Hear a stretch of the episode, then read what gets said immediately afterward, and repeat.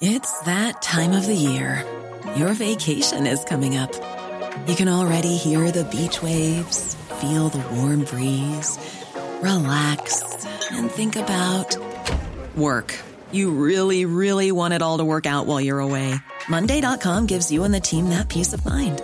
When all work is on one platform and everyone's in sync, things just flow wherever you are.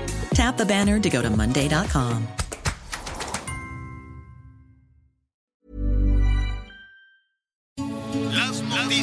¿Qué tal? ¿Cómo le va? Buenas tardes. Estás a punto de escuchar Yo soy Javier Alatorre. las noticias con Javier Alatorre. La vamos a pasar muy bien. Comenzamos. pienso ni dedicarte ni una rola de despecho.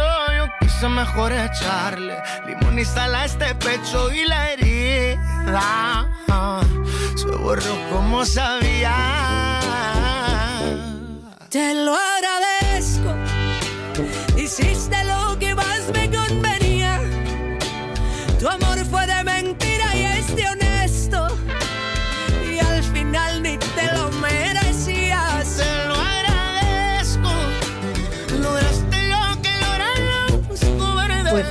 Que sí, te lo agradezco, Miguel Aquino de Cani García y Karim León. Digo, te estoy saludando, Miguel Aquino, no vayas tú a pensar, pero ¿qué tal empezar esta mañana casi empezando la tarde con esta canción? Este, pues que mira, muy chula la canción, te lo agradezco, pero ¿cómo está sufriendo el muchacho? ¿Cómo estás, querido Miguel Aquino? Hola Anita, ¿cómo estás? Me da mucho gusto saludarte, saludar a todos, a todos nuestros amigos a lo largo y ancho del país. Pues sí, ahí está una, una interpretación más de. La verdad es que Karim León se ha caracterizado por estas músicas, eh, como dicen ahora, del regional mexicano, con mucho, mucho sentimiento y pues esta colaboración con el con este puertorriqueño, pues muy bien, ¿no? Me gusta, me gusta la canción. Por lo menos ya no es de mentada de madre y todo eso, ¿no? No, está muy bien. Javier, ¿cómo la ves tú? ¿Cómo estás, querido Javier? ¿Y, eh, ¿Cómo les va? ¿Cómo- Te oyes todavía mocosona. Pero ya mejor. Pero ya mejor, bendito sea Dios, qué bueno. Y te- me hice la prueba, ¿eh? Sí, ya sé. ¿La prueba de No qué? nos vale. Había, había, ¿cómo era ese? Uy, había un anuncio hace mucho de una bebida que decía, la prueba del añejo, ¿se acuerdan? Ah, sí, claro que sí. quién sabe qué era eso, pero me, me- pero me acuerdo. Oiga, nada, pues qué gusto saludarlo. 55 14 90 40 12. Ya sabe que está a sus órdenes a partir de este momento. 55 14 90 40 12. Eh, déjenos ahí sus. eh, ¿cómo se llama? Sus mensajes de voz. En fin, no sabe qué mañana tan revuelta, Dios santísimo, la vida. Eh, primero, pues un abrazo solidario a todas las doctoras, a todos los doctores que qué mal han pasado en nuestro país. Eh, y yo no sé, yo quiero suponer que las buenas intenciones en ocasiones no son suficientes para poder este, sacar adelante los proyectos. Ahí está el, secretario de salud, que bueno, pues la verdad, pues nomás no le pega, nomás no da pie con bola. Y luego el otro, el subsecretario López Gatel, en algún momento va a tener que rendir cuentas, quiero suponer, quiero suponer, por la enorme, enorme responsabilidad que, que, tienen. Bueno, pues en la Ciudad de México están desde hace mucho tiempo con mucha incertidumbre porque van rebotando de un lado al otro, que si se acaba, este, primero que no hay dinero para el Seguro Social, luego que no hay insumos, luego nos viene encima la pandemia, y fue terrible para los doctores y para las doctoras, para las enfermeras, los camilleros, en fin, para todos aquellos involucrados con la salud en este país. ¿Se acuerdan que les daban unas batitas de papel y, y luego hubo tranza y media con un hijo de un funcionario que no, yo voy a comprar los respiradores y, y nada más se robó el dinero? Y ya después nunca se supo nada, pues porque en lugar de investigar y de decir, oye, agarré este pillo, eh, nada, se esconde, se esconde. No, aquí, aquí en esta, en este gobierno no hay, no hay corrupción. Ah, qué tal si hubiera. Y este, y bueno, pues así nos hemos ido este, rebotando. México tuvo el primer lugar en fallecimientos de profesionales de la salud en el mundo. O sea, las doctores, los doctores, las enfermeras se, murieron. ¿Por qué? Pues porque no hubo ahí una estrategia. Después eh, fracasó el, eh, ¿cómo se llamaba primero? El, eh, el INSABI, ¿se llamaba, se llamaba así? ¿O cómo? el Seguro Popular lo quitaron, que porque no, que era de Peña Nieto y que pues que no. Entonces, ¿y ahora qué? Pues se va a llamar Seguro Popular y tronó de, de una manera escandalosa, no jaló. No, bueno, pues ahora ya, ahora se va a llamar este eh, ¿qué? Bienestar. bienestar, algo así.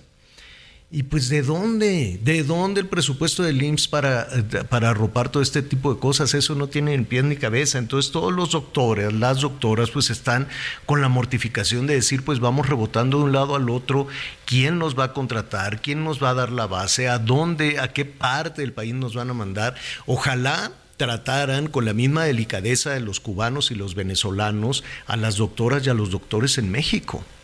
Entonces ahí andan rebotando de un lado al otro y dicen, bueno, alguien los tiene que escuchar, hacen las marchas y les dicen, no, pues a ver, que dame tu pliego petitorio y ahí luego vemos, y es mentira, todos los pliegos que entreguen algún, este, algún personaje, algún funcionario, antes se lo daban a esta señora que ahora es la secretaría de, que ahora es la secretaria de educación, le daban ahí los folders y bueno, de todo a saber qué pasaba con, con todo ese tipo de cosas.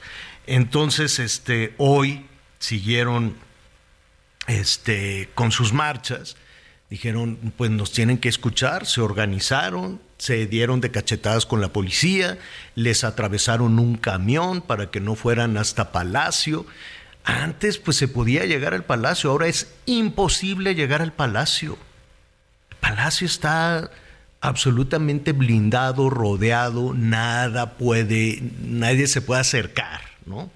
Entonces iban a tratar de que los escucharan ahí creo que llegaron a una de las puertitas laterales. El otro día andaba yo por ahí, cuando iba a platicar con Martí Batres, me equivoqué, me metí quién sabe por dónde, y pues ya es una pena, es bar, es, valla tras valla tras valla, está todo aquello absolutamente cercado, algo tan bonito, era un museo, la gente podía entrar, no, ahora ya no se puede. Y hay una puerta lateral no sé cuál sea, creo que es moneda, Anita, debe de ser por donde entra. moneda por donde entran todos los días los periodistas, por donde está el acceso actual. Esa es la única. Entonces, pues ahí llegaron y les dijeron, no, pues déjanos aquí tu hojita y ya, pues espérate a, ver qué pasa. dijeron, ya estamos hasta el copete de estar dejando las hojitas porque nadie nos hace caso. Entonces organizaron una marcha, estaban en comunicación con diferentes hospitales de la zona metropolitana. Eh, se armó la, pues no, no una sacapela grande, pero sí hubo empujones, muchos empujones. Este, la policía pues recibe órdenes, ¿no? Y nada, ¿cómo se los encapsularon y les dijeron ustedes de aquí, aquí no se acercan. Entonces, eh, pues nada, hay de nueva cuenta otra mesa, ¿no? Mesa del diálogo. Cada vez, mire, ya con ese título no va a pasar nada. Cuando dicen se instaló mesa de diálogo con representantes del personal médico que tienen dudas sobre su incorporación al IMSS Bienestar. Pues pues, no son dudas, es una realidad. Quieren su base, quieren su dinero, quieren sus prestaciones y quieren saber en qué, va, qué va a pasar con ello. Entonces, este, dicen que la próxima reunión va a ser el 10 de agosto. Eso es lo que dice la Secretaría de Salud, pues patearon el bote para, para el 10 de agosto. ¿Y sabe qué va a pasar en el 10 de agosto? Pues nada absolutamente nada y otra vez van a andar ahí peregrinando de aquí para allá, la policía les va a dar macanazos y adiós que te vaya bien. Eso desafortunadamente es la situación de la salud en México. Sí. Fíjate que si te registras en visitas-guiadas arroba hacienda.gov.mx, todavía sí se pueden hacer las visitas. Ah, qué bueno. O sea, Esto es en teoría, ¿no? De 10 de la mañana. ¿A, a dónde? ¿Al Palacio?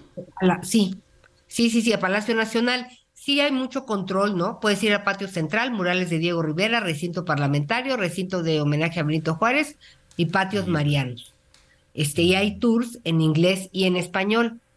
¿Y por dónde? sí, hay un control muy, pues muy riguroso porque pues ahí está la oficina y la casa del presidente, este, o ahí vive el presidente, pero me están diciendo que sí están las visitas guiadas instauradas ah, por el momento, aunque en algunas ocasiones pues han tenido que ser canceladas por causas de fuerza mayor, este, pues entre que si el virus, que si no el virus, o que si hay eventos de gran relevancia o, o, de gente en, en, Palacio Nacional, pues estas cosas, estas visitas se modifican. Este, Pero pues bueno, gracias a, a quienes nos escuchan y que están muy pendientes de, de todo lo que aquí se dice. Pues ojalá, ojalá se pudiera, porque si era, es, es muy bonito, está lleno de historia, pues entiendo que si ahí vive el presidente, pues ya no te puedas meter a la casa del presidente, ¿no? Ya no, ya no, pues ya no se, ya no se puede. Era como si antes de, quisieras así, bueno, este, ahora quiero ir a, a Los Pinos. Sí podías también, pero este, pues nada, así están las cosas, hubo una sacapela. ¿En qué quedó esto de los maestros? Me imagino que en eso, ¿no, Miguel? Les, eh, la mesa del diálogo y patearon. De, de los médicos. De los doctores, sí.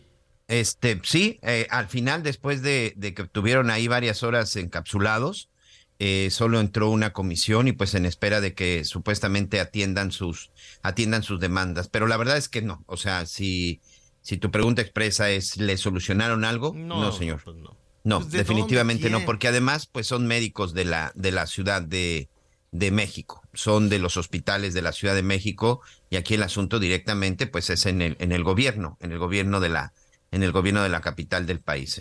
Pero no, no les resolvieron nada, simple y sencillamente atendieron, atendieron o recibieron su pliego petitorio, instalaron esta mesa y empezar ahora a negociar todos sus requerimientos. Y a Dios que te vaya bien. Fíjese, es que son, son tantas cosas. Yo entiendo que son diferentes frentes.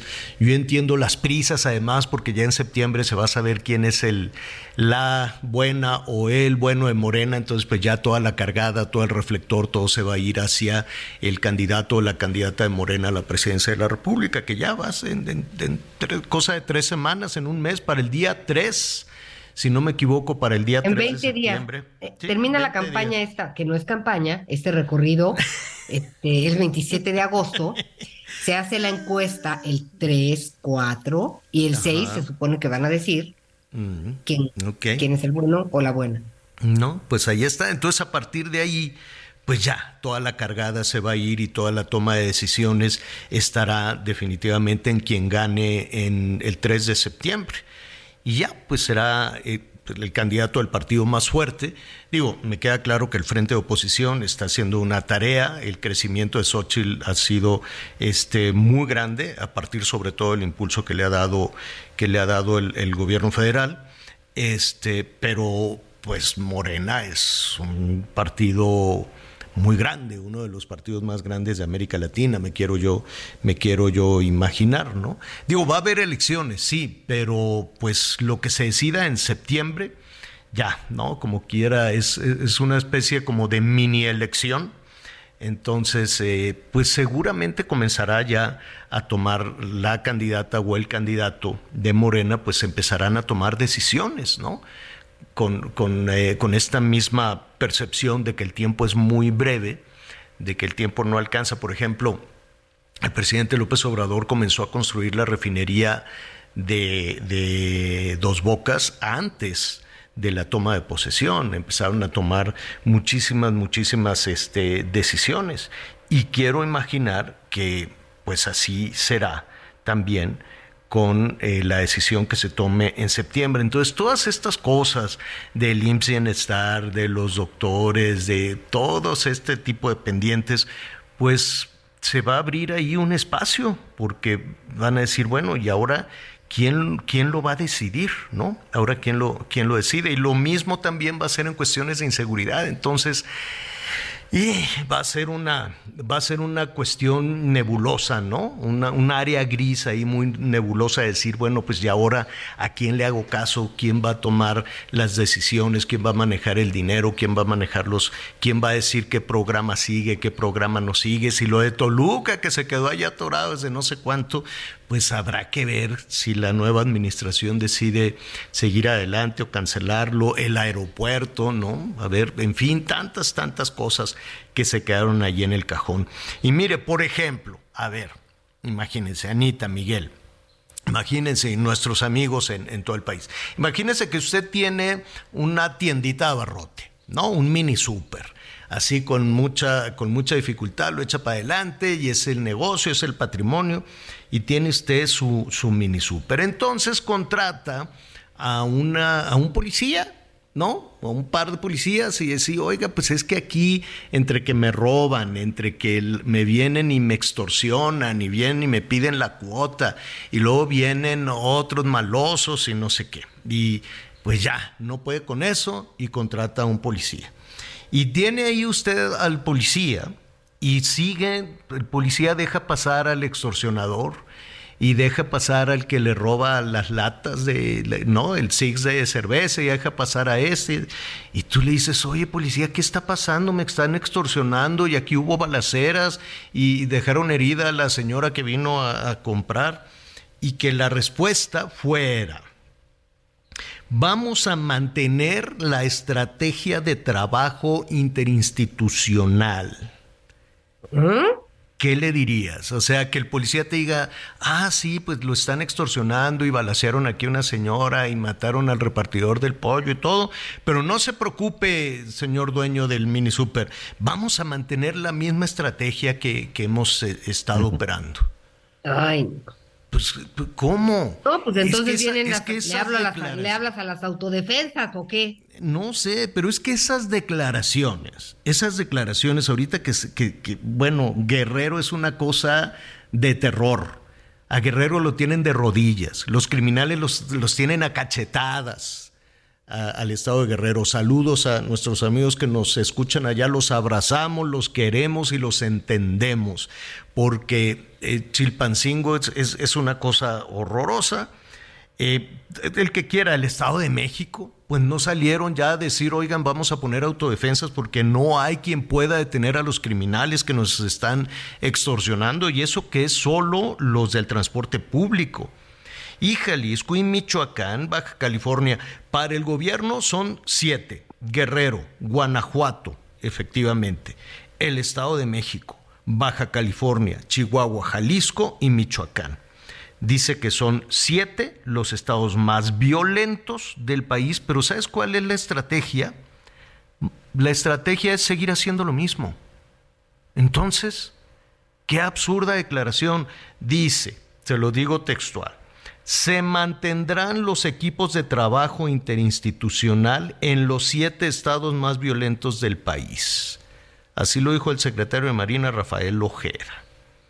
Entonces, si estás aplicando una estrategia que ha convertido a estos siete estados en los más violentos y la respuesta es mantendremos la estrategia, ah, pues algo anda ahí muy mal, ¿no?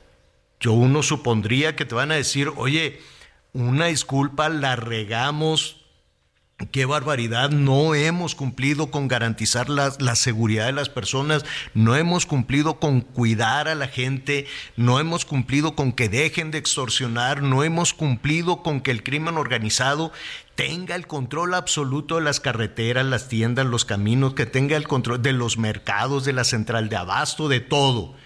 Y como no hemos cumplido, vamos a redefinir la estrategia.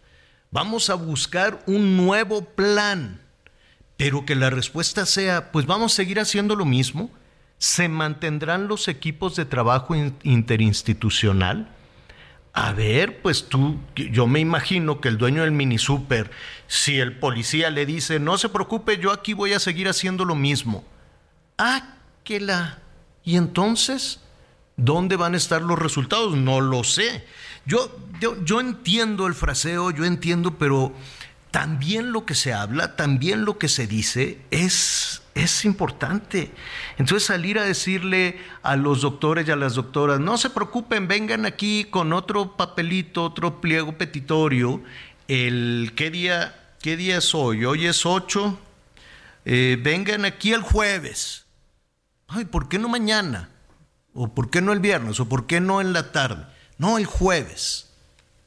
Patear el bote lo más lejos posible y el jueves les van a jugar el dedo en la boca otra vez.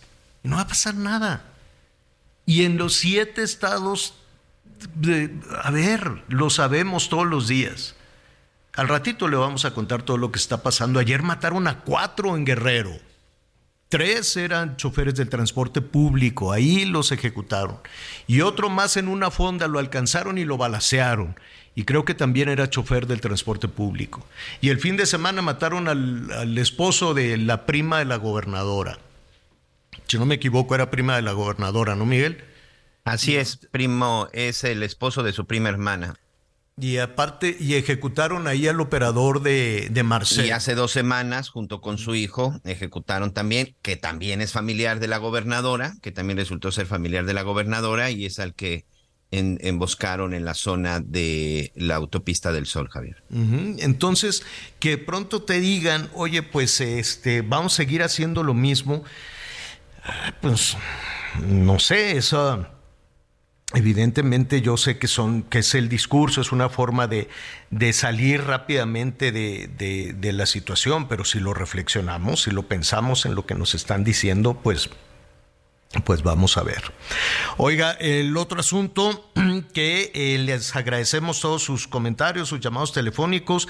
Yo sé que hay que conocer los libros de texto. Yo ya los tengo, que por cierto, a, a y el servidor nos volaron varios de los libros que ya teníamos ahí subrayados. ¿Que los robaron? Pues se perdí, dicen que se perdieron, pero espero que, que son como 40, ¿no, Javier? Bueno, sí, 36. Sí, sí. Sí, y, los estamos este, leyendo todos, estamos leyendo las guías, sí estamos haciendo la tarea, sí estamos señalando algunas cosas. Y mire, antes de avanzar en el tema de, de los libros de, de texto, esto no es un asunto de Morena, no es un asunto de una posición frente a la 4T, no es un asunto del PRI, del PAN, de hemos intentado, hemos tratado y trataremos de, de seguir haciéndolo de esa manera, de no, de no contaminar con las cuestiones partidistas y con las cuestiones de campaña y con las cuestiones de la ira, del enojo, de los fifís, de los chairos, de los conservadores, de no me quieres. Hemos tratado de blindar esta situación para tratar de poner en primer lugar a las niñas y a los niños y después a los padres, a los maestras y a los maestros, evidentemente, a las maestras y a los maestros que tanto les debemos en este país y a los padres de familia con una justa preocupación de los padres de familia.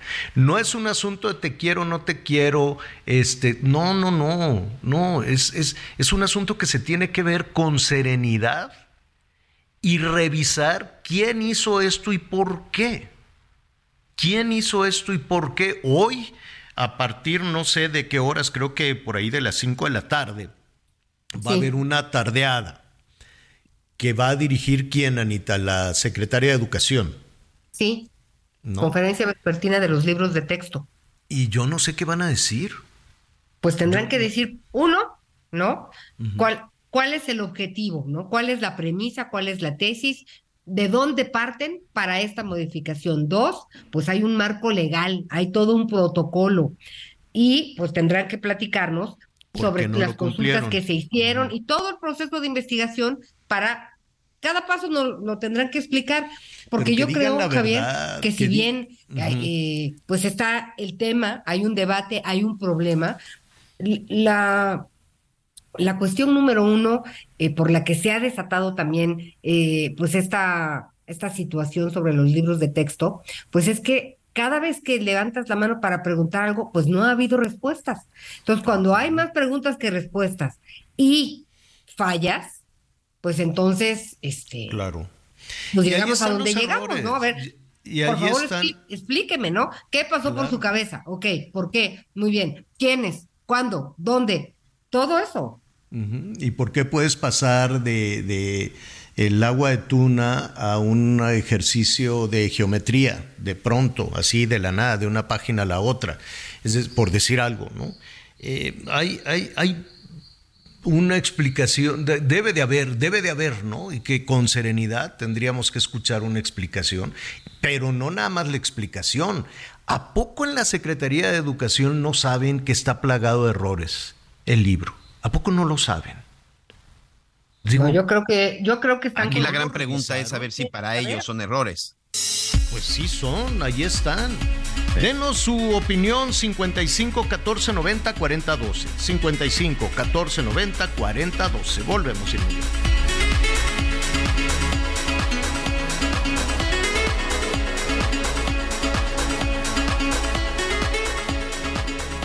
Conéctate con Javier a través de Twitter, arroba javier-alatón. Sigue con nosotros. Volvemos con más noticias. Antes que los demás. Todavía hay más información.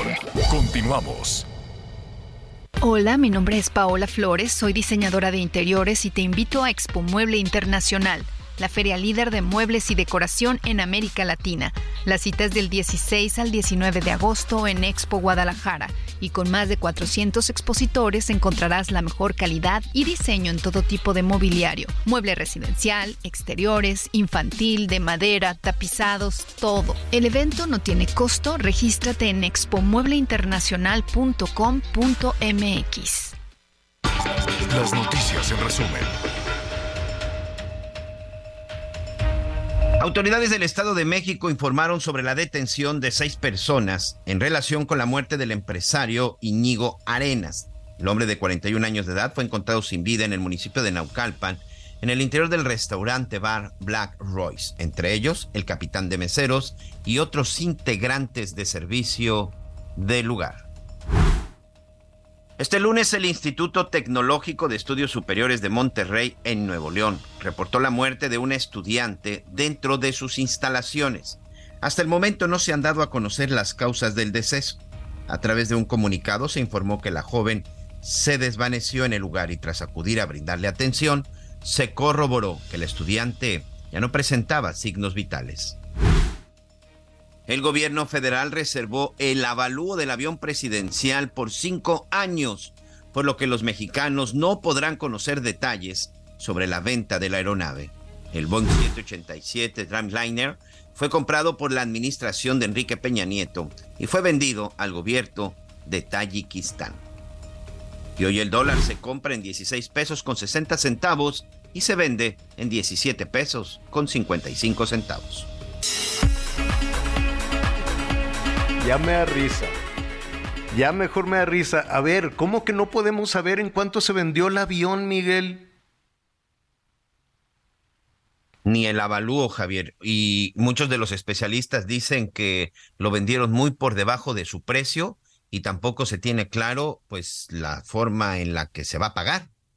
Es decir, este. Aparte no lo han pagado. Cuánto, no sé si de dónde enganche, de contado, en abonos, no se sabe. Y lo compraron en un país que ni aeropuerto tiene. Que ni aeropuerto tiene, correcto. Dios santísimo en la vida. Pero que es uno de los, este, pues ni siquiera sé si llamarle aliado, pero vinculado al gobierno ruso, ¿no? A los rusos. Pues sí, lo compraron los rusos. Yo creo que le dijeron, a ver, mira, Dave, cómprate ese avión. ¿Y dónde lo va a aterrizar? Pues a ver, luego vamos viendo. Creo que tiene algunos aeropuertos de terracería está muy amolado el comprador, el comprador del avión, verdaderamente. ¿Qué tiene de malo enterarnos que lo vendieran? Ya sabíamos que lo iban a malbaratar y que si lo iban a rifar y que luego que si las rifas que eran de 20 millones y luego los 20 millones tampoco los entregaron. Está como las rifas de las casas en Sinaloa, de los terrenos allá. Que bueno, pues por lo menos que nos digan, lo intentamos, pero pues no se pudo y pues como ya nos habíamos comprometido a vender el avión, pues es como cuando quieres vender algo, algunas personas les debe pasar que tienen un carrazo ahí que, lo, que no lo utilizan, pero se va devaluando, se va devaluando, y luego lo tunean, ¿no? Tuneas el carro y pues nadie lo quiere, le quitan los asientos y nada más le dejas dos asientos y, ¿no? Un día, déjenme decirles, Anita Miguel, volé, andaba yo siguiendo un huracán este, y el huracán cruzó el Golfo y afortunadamente pude salir rápidamente. Me le adelantaba yo al, huracán, salí de Quintana Roo hacia Veracruz y llegué, bueno, a penitas. El, huracán así estaba rozando el avioncito. No es ir a aquel lugar, a qué, a qué este municipio de Veracruz, pero la autoridad local pues yo me tenía que mover porque el huracán y me prestaron el vehículo del alcalde. Y entonces me subo y dije, qué raro, este vehículo tiene peluche. Estaba así forrado, las paredes estaban forradas como de alfombra, alfombra peluchona. ¿Para que no se maltratara? No sé, y tenía como un banco y en lugar del asiento trasero era como como un asiento muy extendido. No como cama, pero como un asiento muy extendido. Y peluchón todo. Y yo, pues con los camarógrafos, no, pues nos subimos acá. Y no me había dado cuenta, ¿no? Y, y sí, olía vainillino, a, ¿cómo se llama ese? Ah. ese Don Vainillón. Ay, qué rico. Cotorrón, vainillón, cotorrón, nuestros amigos taxistas que nos digan. Y dije, híjole, esto sí huele medio, medio, ¿no? ¿Por qué no en la parte en medio tenía un tubo? Un tubo de, de, bailarina. No es cierto. Sí. Ay, ¿cómo un tubo de bailarina? sí, de veras. ¿A dónde está el espejo retrovisor? No, no, no, no, no. Era una camioneta, como una combi, hace cuenta como una combi, pero la tunearon. Así como Peña Nieto cambió el avión, ¿no? Esta combi, el alcalde la tuneó, ¿no? Le quitó los asientos, le puso unos banquitos como para banquitos para invitar a los cuates a tomar el trago y en la parte de atrás un banco con mucha profundidad. Y en la parte en medio, donde debían de ir otros asientos, había un tubo y con ah, altura, ¿no? O sea, hizo un pole dance en su camioneta. Eh, un antrito. Ay, qué horror. ¿Qué, amontonamiento? no nos dimos cuenta, no sé qué, nos subimos. Yo dije, qué raro está esto. Y el que manejaba se reía así como diciendo, pues nada más que pase el huracán a ver si les organizamos aquí. Yo dije, no, no, no, vámonos. Este, pues, pues bueno, ese alcalde, en cuanto puede vender su camioneta tuneada, su combi tuneada, su micro, era como una micro así, tuneada pues evidentemente pues en nada. Entonces mucha gente piensa que lo que tiene, pues, ¿te acuerdas cuando empezó esta administración? Dice, me van a dar como 150 millones de dólares por el avión y luego le fue bajando, le fue bajando, luego ni siquiera se rifó, luego le dijeron a todo mundo, citaron a todo mundo en Palacio, órale, enfriega, comprar boletos todos y todos se enojaron porque los obligaron a comprar boletos y no salió nunca ese avión. ¿Qué tiene de malo que digan? ¿Saben que como Peña Nieto lo hizo todo muy mal, pues no se pudo vender el avión y me dieron una bicoca? Me dieron nada. En fin, ya lo estaremos ahí retomando porque vamos a, otro tema que, que nos ocupa. Hace un momento estábamos hablando de la inseguridad, siete estados con una inseguridad brutal, una inseguridad al tope, entre, entre, entre estos está el Estado de México. Y los transportistas ya están hartos y están eh, buscando estas medidas de presión para eh, poder trabajar de eso se trata, de poder trabajar sin que te roben, sin que te extorsionen y se ha llegado a los límites incluso de quemar los vehículos y se puede pasar de las amenazas a cosas muy tremendas. Em, ¿Qué decisión es la que tomaron? Em, habían anunciado ayer que iban a suspender, afortunadamente no lo hicieron. Jafet Sainz, líder de la Alianza de Autotransportistas, Comerciantes y Anexas, del Estado de México. Gracias por, por tomar esta llamada, Jafet. ¿Cómo están? Muy buenas tardes, Javier, eh, Ana María, Miguel, muy buenas tardes a tu auditorio. Pues estamos todavía, esa es la respuesta, estamos en pie de lucha, en pie de vivir mejor en este Estado de México donde eh, el transporte prácticamente está abandonado, está destruido y que queremos seguir trabajando, queremos seguir laborando, eh, transportando a cientos de miles de personas día a día y que pues no hay para cuándo la, la, la famosa eh, eh, seguridad que debería de ofrecer la policía del Estado o el Estado en general, ¿no? Ahora, ¿qué estarían esperando? Cuando dicen la seguridad, ¿qué estarían esperando? ¿Que los escolten o que, o, que acaben con el crimen? ¿Qué, qué estarías esperando tú y tus eh, compañeros eh, para poder trabajar? Mis compañeras y compañeros, fíjate que lo que estamos esperando es que primera se acerque la policía del estado, que no hemos tenido un acercamiento hasta el día de ayer se dio después de que salimos a las calles. Por ahí se acercó algún director de la policía estatal, un, un regional de la policía estatal, ofrecieron el apoyo, pero realmente como tal no ha habido un tema de prevención, que es lo que estamos pidiendo nosotros, que haya puntos de control, no en el mismo lugar, que sean aleatorios para que se puedan detener a estas personas, que, que las personas que fueron a extorsionar a, esta empresa Ruta Hermana y al operador que le quemaron su vehículo sean detenidas por la fiscalía. Sí hay una, una un, un eh, eh, acercamiento con la fiscalía. La fiscalía nos ha pedido que tengamos ese voto de confianza con ellos, que están trabajando. Sí, nos han demostrado que están trabajando, pero también nos, nos vemos eh, o más bien los vemos que ya tardaron demasiado, que cuando se quiere trabajar y hacer algo se hace eh, en la manera lo más rápido posible, y pero bueno, seguimos esperando. Hoy salimos otra vez a las calles, hoy nos toca Tecamac, andamos por Tecamac eh, en pie de lucha y así paulatinamente estaremos por todos lados.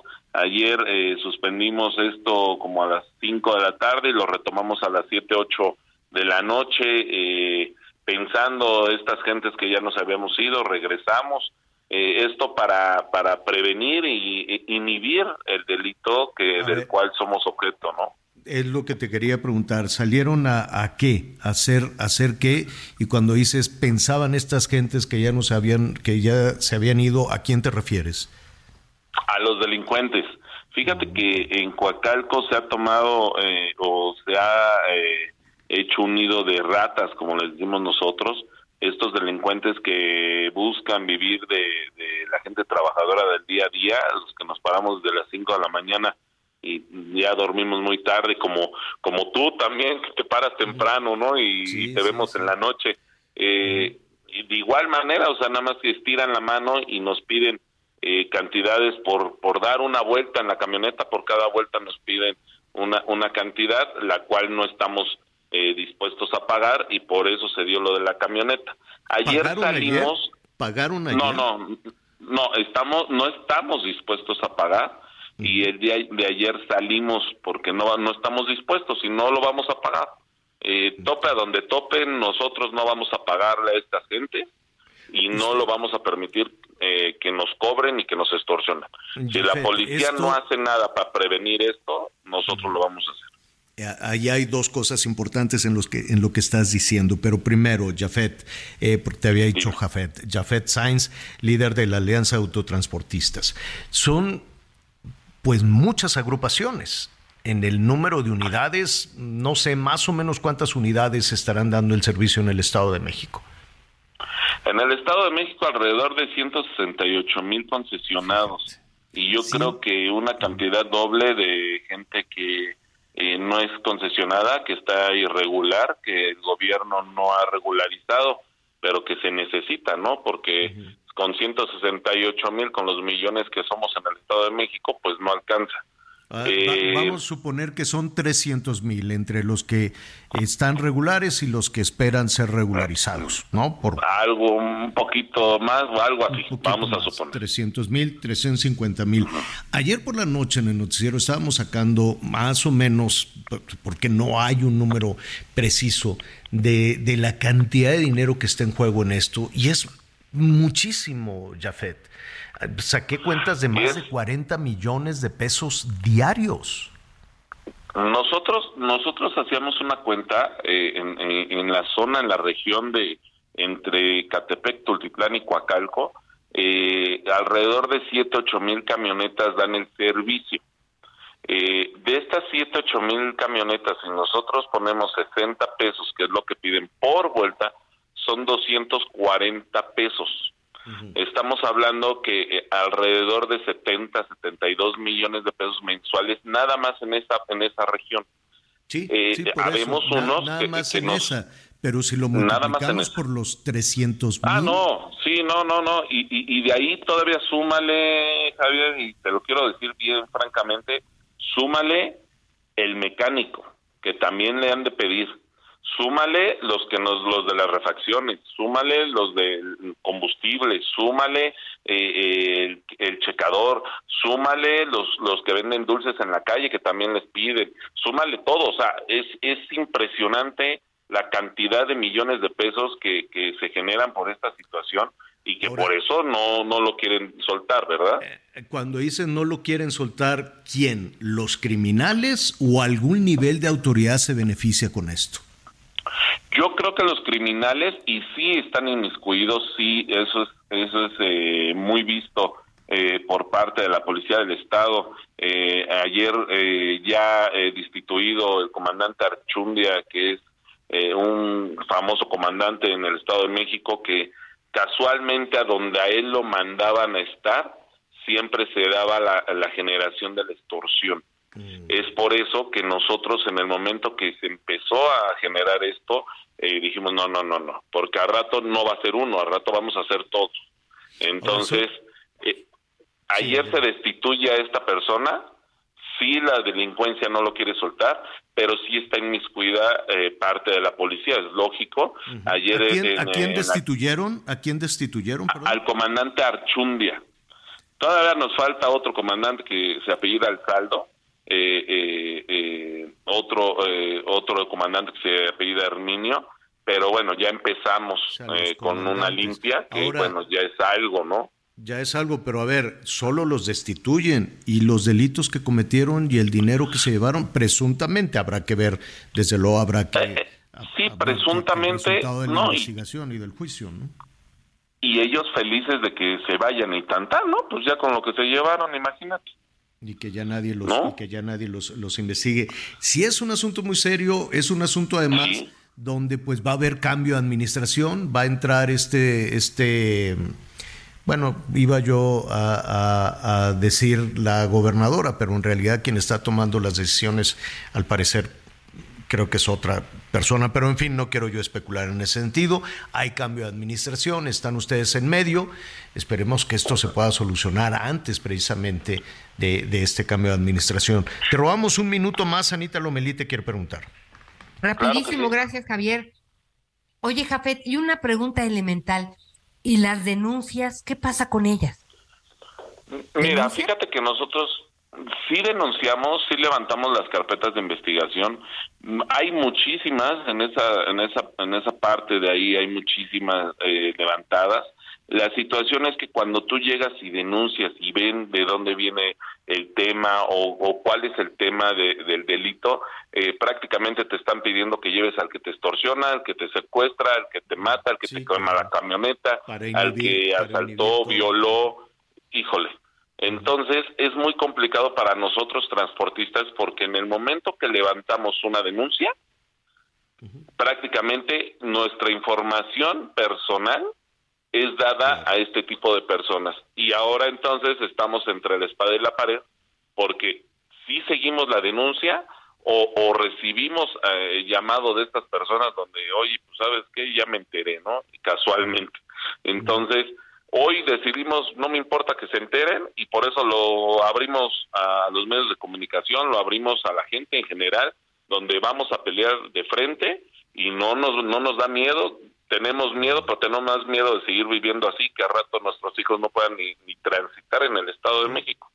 Entonces, ¿Qué, situación tan, tan terrible, Jafet. Vamos a estar muy atentos a, lo que suceda hoy, a lo que les digan eh, las autoridades, a los recorridos, con esta suerte de autodefensa que ustedes están este, eh, organizando.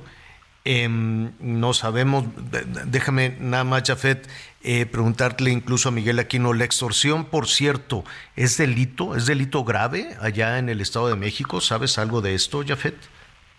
Sí, sí es un delito grave, eh, se, considera como delito grave, eh, sí sobre los montos que, que, alcance este tipo de, de delito, pero sí es un delito grave, pero también cuántos han sido detenidos por este delito que nos aqueja a todos, ¿no? Nada, o sea, vemos otros municipios donde hasta el que vende pollo está extorsionado. Sí, claro. Está terrible, terrible, terrible la situación. Cuídate mucho. Un abrazo a todas tus compañeras y compañeros en el autotransporte. Estaremos aquí muy, muy atentos a esta situación que esperemos precisamente que con el trabajo que están haciendo sea la punta, ¿no? La punta de lanza para poder acabar con esta pesadilla. Jafet Sainz, líder de la Alianza Autotransportistas, este, pues estaremos ahí eh, muy, muy atentos a lo que suceda hoy y las veces que sean necesarias. Muchas gracias, gracias a tu auditorio, que tengan buena tarde. Gracias, gracias, Jafet. Pues que claro que le van a inhibir la posibilidad de presentar una denuncia si ahí seguramente están involucrados hasta niveles insospechados. ¿Y sabe cómo se llama eso? Aparte de criminal y delincuencia y delito, es una corrupción enorme. Todos lo sabemos, pues cuántas veces los policías nos han dicho, no, es que el comandante, como ya va a haber elecciones y como ya se van y como va a haber elecciones municipales y todo eso, pues el comandante nos está presionando y le tenemos que dar dinero. Nos lo han dicho aquí, en prácticamente todos los municipios del país. Vamos contigo, Miguel.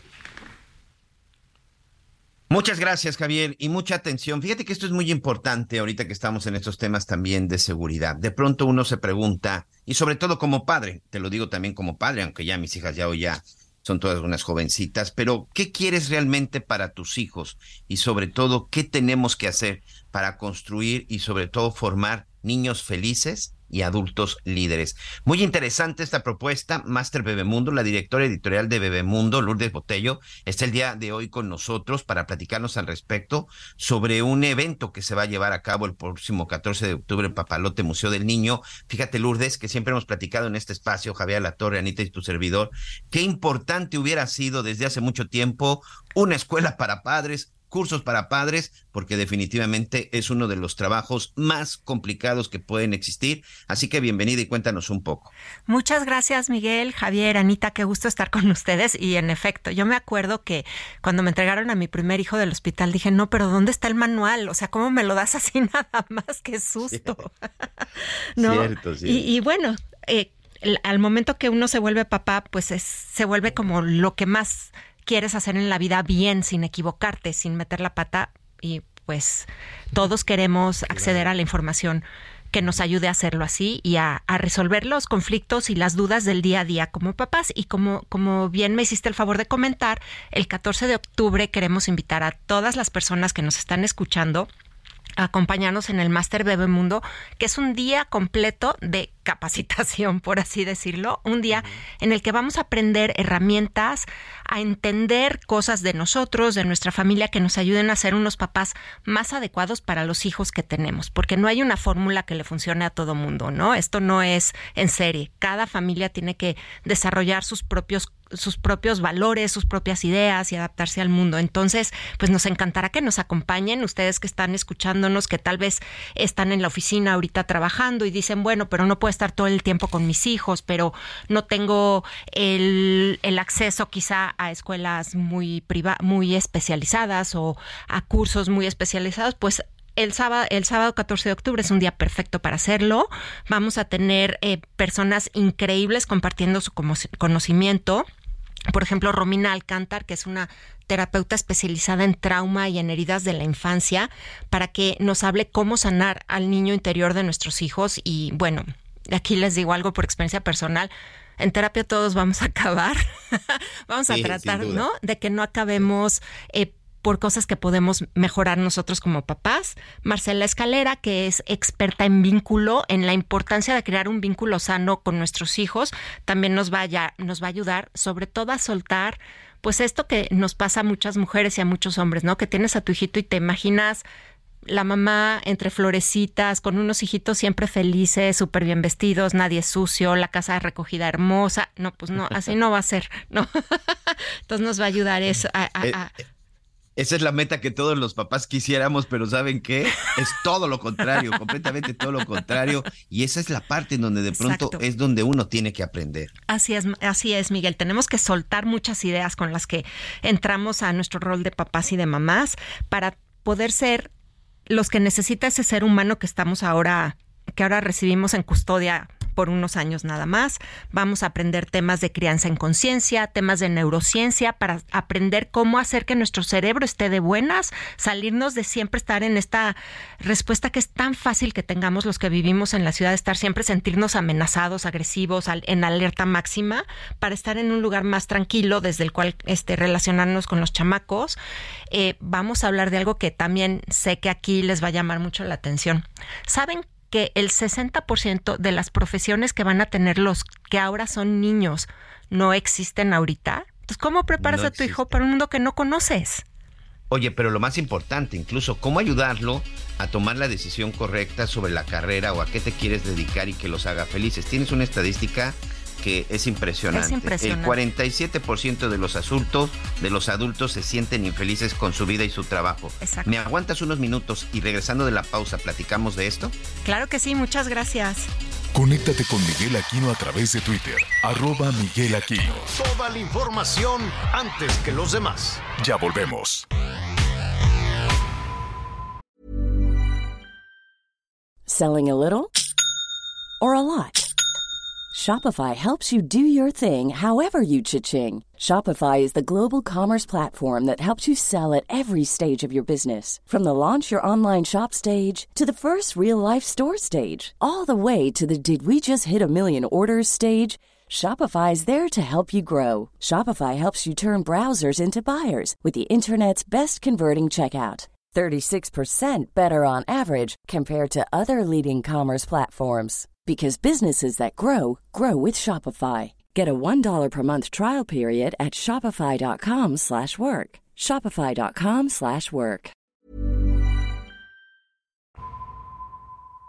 Todavía hay más información. Continuamos. Muy bien, continuamos con más información. Estamos platicando con Lourdes Botello, directora editorial de Bebemundo, para invitarlo precisamente al evento que tendrá el próximo 14 de octubre, el Master Bebemundo, una, un lugar en donde definitivamente todos los padres que pueden y que tengan la oportunidad tienen que asistir, Lourdes. Así es, y para hacerlo más fácil tenemos dos pases dobles para nuestra audiencia de ahorita. Si nos hacen favor de escribir a redes guion bajo sociales arroba bbmundo.com. Bebemundo es B y luego B, no B y luego letra E. Por favor, y nos va a encantar tenerlos por ahí a todos.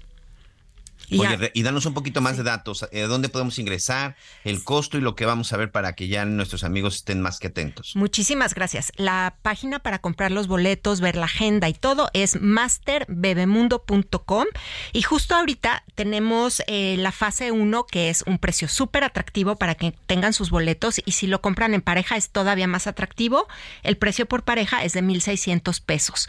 Pueden ser eh, una pareja papá-mamá, pueden ser dos mamás amigas que quieren ir, pueden ser la tía y la abuelita, pueden ser eh, dos amigas que quieren compartir el evento, vaya. Que estamos muy felices de recibir a todo tipo de parejas y pares y por supuesto si quieren comprar un boleto individual también están a la venta. Y creo que aquí hay una parte muy importante porque al final el chiste, eh, por lo que entiendo, es interactuar y que se, que se puedan ahí pues resolver muchas de las preguntas Exactamente. al cupo limitado, así que hay que apurarnos. Exactamente, afortunadamente vamos muy bien con los boletos, yo los invitaría a que se apuren, que no lo dejen hasta octubre porque posiblemente ya no encuentren boleto. Pero fíjense, justo lo que comentabas hace un momentito, Miguel, además de que 47% de las personas hoy no están felices en el trabajo, pensamos que no los estamos preparando a nuestros niños para ser exitosos en lo que realmente importa en la vida, que son estas habilidades suaves que te sirven sin importar a qué te quieras dedicar. Te sirven para vivir mejor, para ser líder de tu propia vida. Entonces vamos a hablar mucho de eso en el máster. Sí, qué importante es, qué importante es. Ojalá muchos hubiéramos tenido esta, este tipo de oportunidades. Uno, primero, cuando estábamos siendo educados. Hoy, insisto, yo ya, mis hijas, gracias a Dios, ya universitarias, profesionistas, pero en verdad hay que aprovechar este tipo, este tipo de eventos. Así que ahí está, 14 de octubre, Papalote Museo del, del Niño, masterbebemundo.com, cupo limitado, así que a llamar. Lourdes Botello, muchas gracias. Muchas gracias a ustedes por la invitación. Muchas gracias. Ahí está la invitación y pues una oportunidad, en verdad, amigos, que no pueden desaprovechar. Señor. Ya quería yo meter mi cuchara a ver qué opina Lourdes, ya después le, le hablaremos otra vez de todo el proyecto, ¿cómo le dicen? La gran escuela. La nueva escuela, la nueva, escuela, mexicana. La nueva escuela mexicana que va en sentido absolutamente contrario a lo que se está proponiendo en este evento, ¿no? Aquí se está proponiendo que tengas niños este, emprendedores, niños que, que puedan que tengan la certeza, la seguridad para alcanzar sus metas, que puedan relacionarse, que puedan interactuar, este, y no necesariamente que, que pensarse, en fin, Vamos a esperarnos a ver qué sucede en la, en la escuelita de hoy, en la vespertina. En la, conferencia. En la vuesta, pues, o sea, en la vespertina. Oye, al final van a ser como le hacían con este personaje Gatel con lo del tema de salud. Claro, si le da la gana contesta y si no. Exacto, y vamos a pues, escuchar lo que en teoría tiene que responder porque pues de eso se trata. Mira, Oye, la invitación es para todos los medios o solo para el séquito de siempre. No, para todos los medios, Miguel. te anda cucando, te anda cucando el Miguelón, Anita. pero oye, nada más les quiero dar un dato. como ejemplo de, de, de, cuáles son verdaderamente las tragedias. Por problemas económicos, faltarían a clases, este, pues niños que pues han abandonarían la escuela. No, o sea, han desertado por el asunto de que no se logran reponer sus padres en la casa. O sea, es una tragedia. Ese es el verdadero, ese es el verdadero problema. ¿Cómo hacemos que nuestros hijos, que los niños mexicanos puedan seguir estudiando? Eh, la educación, pues, tiene que ver con el desarrollo del país. No hay de otra. Pero ahora se está planteando de otra manera y la duda es ¿por qué? La duda es ¿por qué? ¿Cuál es el enojo? ¿Cuál es el problema con que los, las eh, nuevas, las futuras y las nuevas generaciones tengan una mejor calidad de vida? ¿Por qué no? ¿Qué tiene de malo? No lo sé. Veremos en la escuelita de, de esta tarde, la escuelita vespertina, a ver que si quieren contestar o no. López Gatel te valía tres pepinos y no contestaban. Y van a dar sus otras cifras, van a dar sus otros datos, o sea. Vamos a esperar. Tenemos que hacer el ejercicio periodístico de esperar, pero seguro será una pérdida de tiempo porque saldrán a defender lo indefendible. Además hay otro tema, Javier. Van a salir a hablar de, de todo este tema de los libros de texto gratuito y mm. como periodista hoy te preguntas, ¿y con qué confronto? ¿Con qué pregunto? si todo lo tienen este sitiado, si todo lo reservado, si no quieren dar información, van a salir a dar lo que se les da su gana. Oye, Anita, por cierto, tú que estás eh, relativamente cerca o has estado ahí platicando con la secretaria, ¿por qué reservaron cinco años la información en torno a los responsables de la elaboración de, los, textos? ¿Qué, qué, tiene de malo saberlo? Pues mira, yo platiqué con ella antes de que los reservaran. Este, y yo creo que no hay forma de Digo, no vamos a poder hurgar nosotros en esa documentación, pero tienen que contestar por qué los reservaron. ¿Por qué reservaron esa información cinco años después del por seguridad nacional? ¿A poco saber en cuánto malbarataron el avión es de seguridad nacional? ¿A poco saber quién hizo los libros? Y dicen, no, que para resguardar la identidad de los responsables de haber hecho los libros. Las obras, ¿cómo le llaman? Las obras faraónicas, ¿cómo les dicen? Todo eso también está reservado. O sea, dicen, me, me queda claro que para no poner en riesgo, pero si hicieron un buen trabajo no tienes por qué ponerlos en riesgo. Ni, aunque hicieran un mal trabajo deben de estar en riesgo, ni, ni aunque hubieran hecho un pésimo trabajo. Pero sí queremos saber quiénes son, cómo piensan, por qué lo hicieron.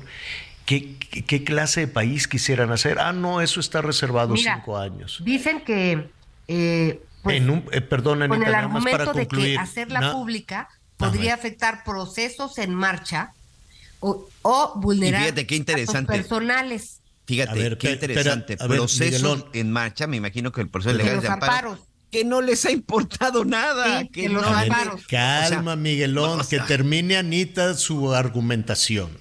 A pues, ver. Eh, bueno, digo, eso es lo que están diciendo, o sea, en ¿Qué dicen? la es que pública, que como está en proceso todo esto, no todavía no acaban, pues que luego cuando dicen las cosas se ampara la gente antes de que acaben y entonces viene todo un litigio.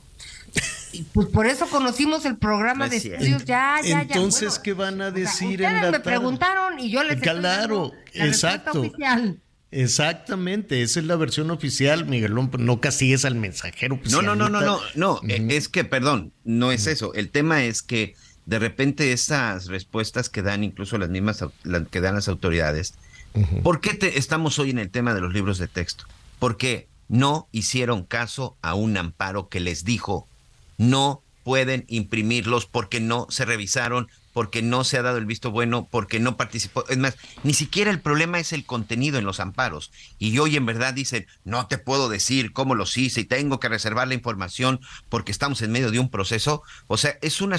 O sea, cuando les conviene, sí hago caso a la ley y cuando no, que no me digan que la ley es la ley. Y ahora, reservar los datos personales de la gente que participó en los este en los libros de texto gratuito en la en la en la en la, en la formación. ¿En verdad eso es un riesgo? No, no es un riesgo, mucho menos en un en un país donde todos los días desde Palacio Nacional se publican listas. Se publican listas, dicen, estos son los periodistas que hay que atacar, estos son los políticos eh, estos son los conservadores, estos son los machuchones, estos son los empresarios. Y se pone ahí con foto, nombre y apellido.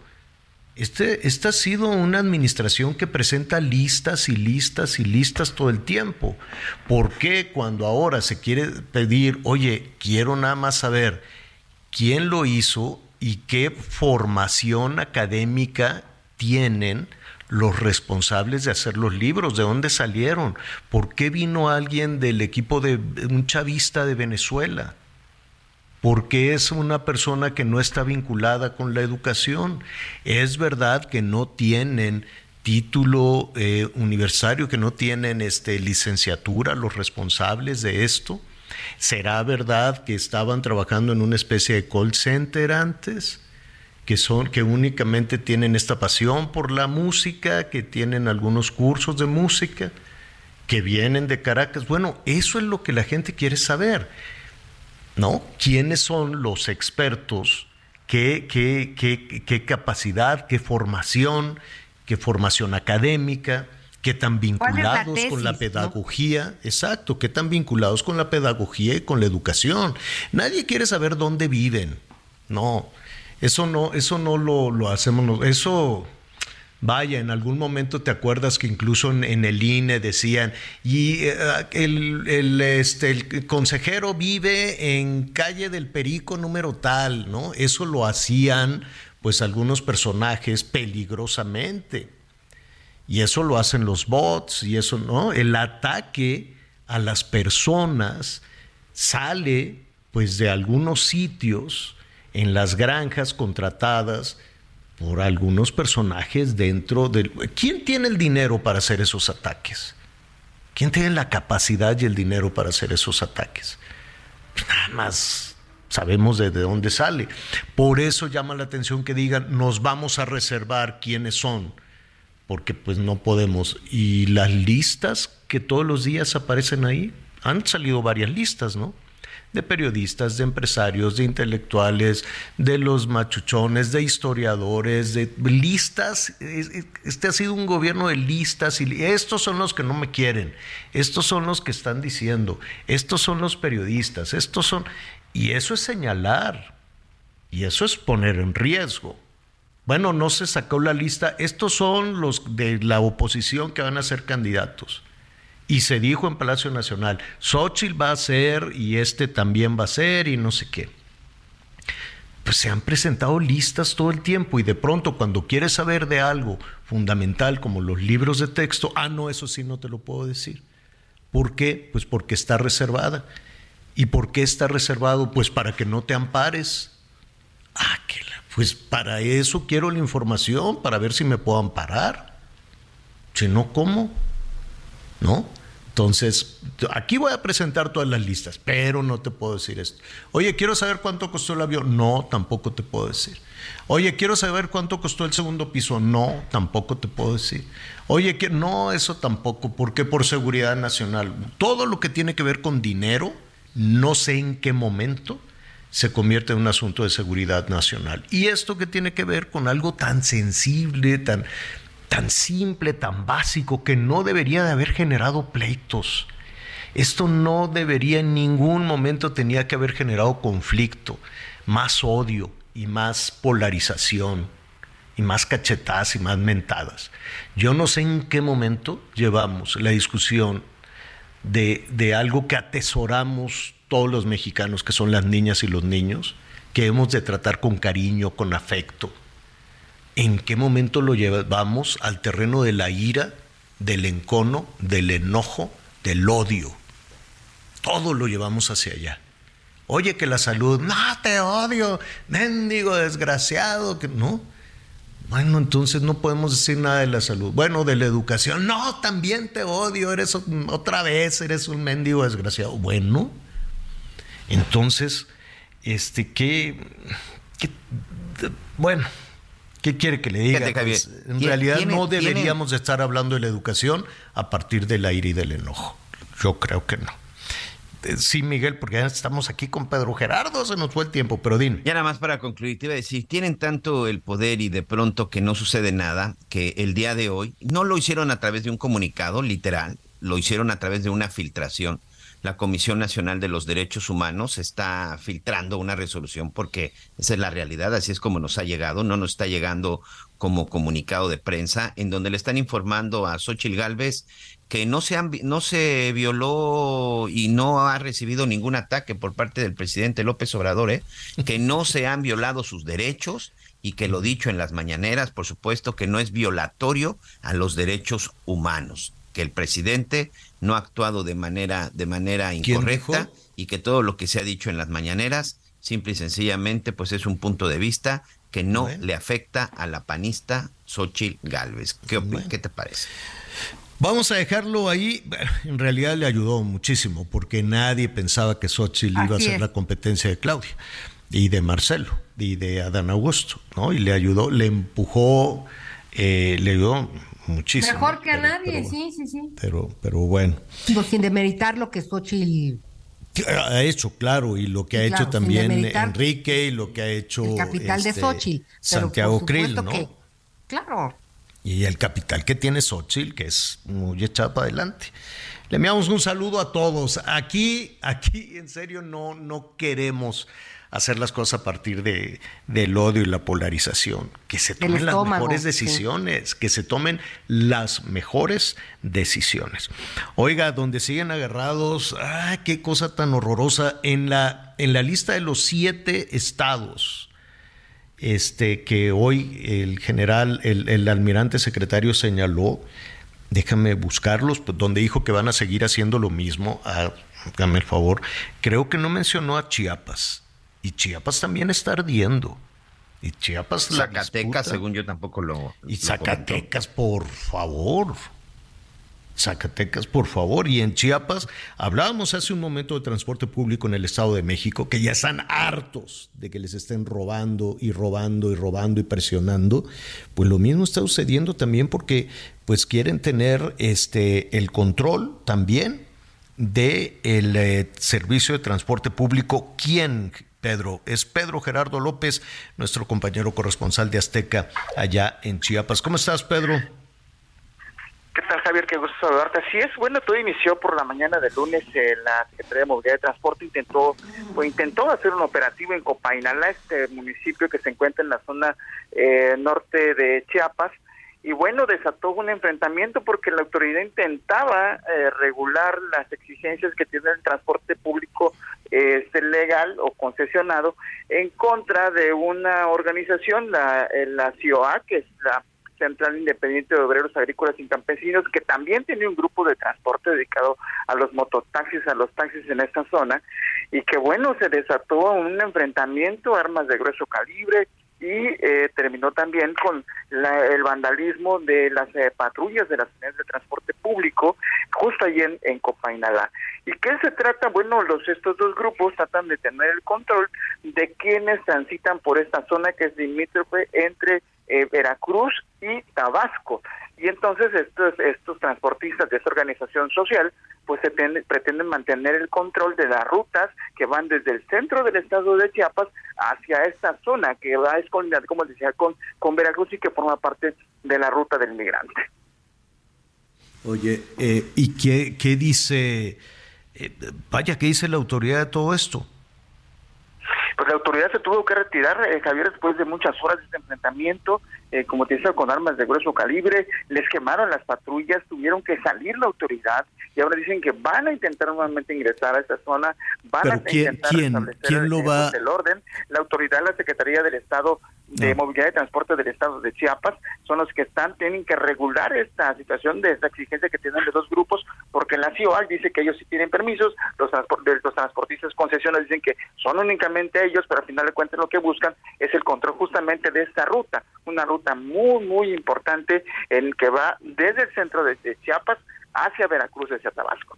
Oye, ¿y quiénes son? Atrás de esto se puede interpretar que hay alguien moviendo los hilos? Pues nadie es desconocido, Javier, que en esa zona se mueve, es una ruta migratoria. Eh, muchos de los eh, grupos criminales eh, justamente transitan por este por esta ruta que es prácticamente la zona norte, porque de ahí se pueden mover, como te decía, hacia Veracruz y ya agarran por la por la ruta del, del Golfo de México que va hacia Tamaulipas y bueno, son detrás de estos grupos que déjame decirte que incluso los primeros videos, los primeros reportes se escuchan armas de muy muy grueso calibre, incluso las patrullas se quedaron prácticamente en la entrada quemadas y hechas prácticamente pedazos allí en Copainalá, pues tienen impactos de armas de grueso calibre. Algunos decían que incluso calibre 50. Imagínate el poderío que tienen esas organizaciones y estos grupos que intentan tener el control justamente de esta ruta migratoria. Pues vamos a estar muy atentos, cuídate mucho, no, no, no paramos con esta situación, ¿no? Cuando no es, eh, pues, todos estos enfrentamientos por el control de la frontera y luego son los motonetos y luego eh, son las extorsiones también y las presiones hacia los propios migrantes y ahora todo, esta, todo este agarrón y todo este de nuevo brote de violencia. Pedro, pues eh, te, estaremos, te estaremos escuchando con mucha atención hoy por la noche en Hechos. Un fuerte abrazo. Gracias. Gracias, es nuestro compañero Pedro Gerardo López y allá en Tuxtla Gutiérrez, el Heraldo Radio 88.3 de la FM. Qué pena porque qué bonito es Chiapas. Es un estado hermosísimo. Hemos trabajado en muchas ocasiones con, este, diferentes eh, temas y la verdad es que la naturaleza es ¿no? Dice el lugar como un prodigiosa, pero eh, la verdad es que es hermosísimo con esos cielos transparentes, con esa gente buena. Hemos trabajado por todos lados, en, diferentes este, áreas, en diferentes, en diferentes zonas. de además en Tuxtla Gutiérrez se come delicioso. ¿Mande? Chiapas pues es el principal productor mundial de café orgánico, 18 millones de toneladas al año. Sí. Todas esas personas, bueno, que con sus manos, con su trabajo, con su cuidado, con su paciencia, con su miedo también debe de ser, pues, pues están ahí en el campo, Javier. ¿Sabes dónde te puedes tomar un cafecito, un cafecito orgánico de Chiapas delicioso? de, de, de, Chiapas, hay de Chiapas y hay de Veracruz, delicioso ahí en Matre. El otro día fui. Ah, ¿Sí? Dios santísimo de la vida, qué cosa tan bueno de café. mis panes. Buenísimo, buenísimo. Oigan, a ver, rápidamente antes de los anuncios. Yo el lunes, el lunes le dije muy temprano, Miguelón, algo tenemos que hacer porque le dije, ¿ya viste a Luis Miguel? Y yo lo había ah, visto de lejos. Javier. Estaba así escurrido, flaco, ¿no? Y luego ya lo vi bien, porque he estado así como que checando. Y tiene como que se le pasaron las cucharadas de, no sé si es la medicina esta que toman los artistas en Hollywood para adelgazar, que se hizo muy famosa, no. una medicina carísima. Pero O buena, efe- o sea, no te causa Pues trastornos. debe de causar todos los trastornos, pero los artistas no les importa. Dicen, dame lo que sea, ¿no?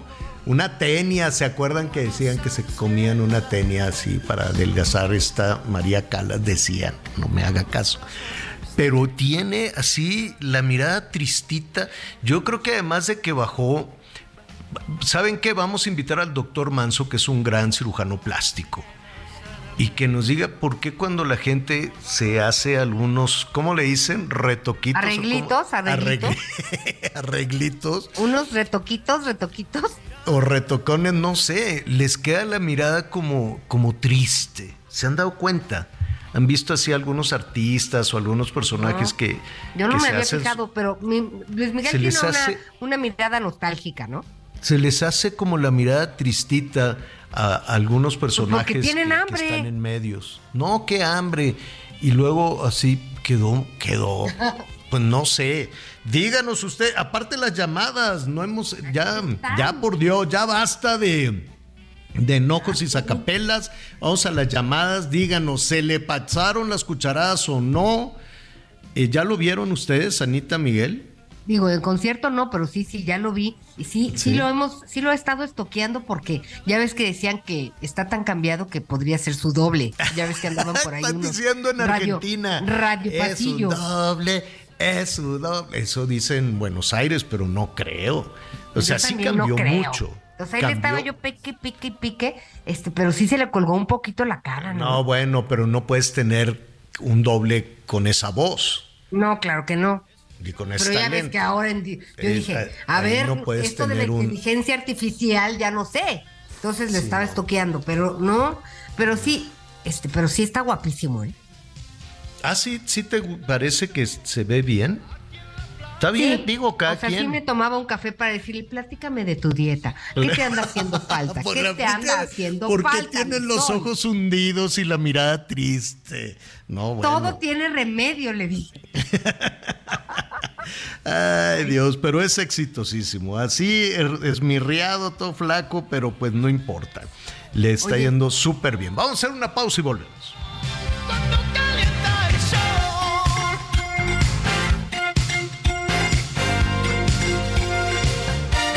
Conéctate con Ana María a través de Twitter, arroba Anita Lomelí. Sigue con nosotros. Volvemos con más noticias. Antes que los demás. Todavía hay más información. Continuamos.